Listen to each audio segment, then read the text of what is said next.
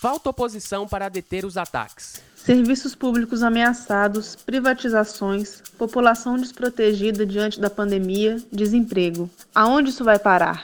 Sem luta não vai parar. Olá, eu sou o João, ela é a Priscila e a gente veio apresentar a nova edição do jornal O Trabalho. Você encontra o conteúdo em www.otrabalho.org.br. E a seguir, ouça com a gente o editorial desta edição.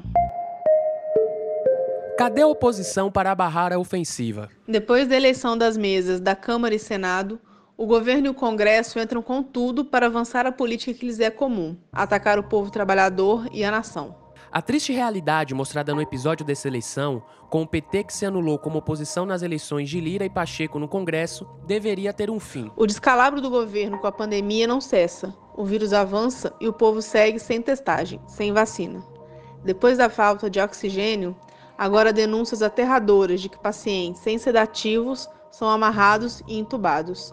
É a barbárie organizada pelo sistema capitalista em crise e que no Brasil está sob o comando de um governo forjado pelo capital financeiro. O Congresso retoma a discussão e votação de projetos de emenda constitucional onde se prevê a retirada de recursos de saúde pública além da educação. Bolsonaro avança no seu projeto bonapartista, que é controlar tudo acima de todos publica medidas provisórias para entregar a Eletrobras e os Correios, para agradar a força da grana do capital financeiro, o qual só destrói coisas belas, parafraseando a canção de Caetano.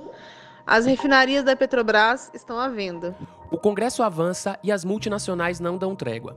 Nos seus planos globais de reestruturação, não apenas a Ford, mas várias montadoras estão anunciando o fechamento da produção no Brasil, ameaçando centenas de milhares de empregos. Neste cenário trágico para a maioria do povo, mas de deleite para o capital, é exuberante a ausência de uma voz que se levante para dizer basta e que chame o povo à luta.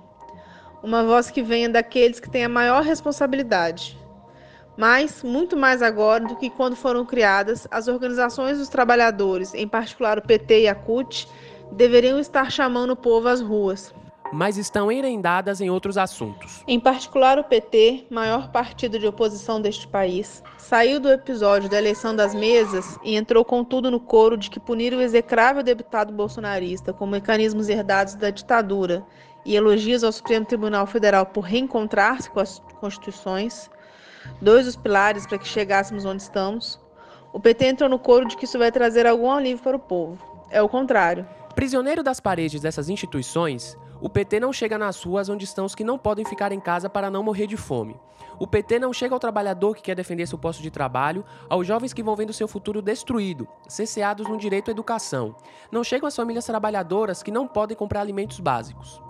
Prisioneiro dessas paredes, o PT não chega ao povo única via se quiser construir uma verdadeira oposição neste vazio de obstáculo para o governo, Congresso e multinacionais avançarem nesta onda destrutiva avassaladora.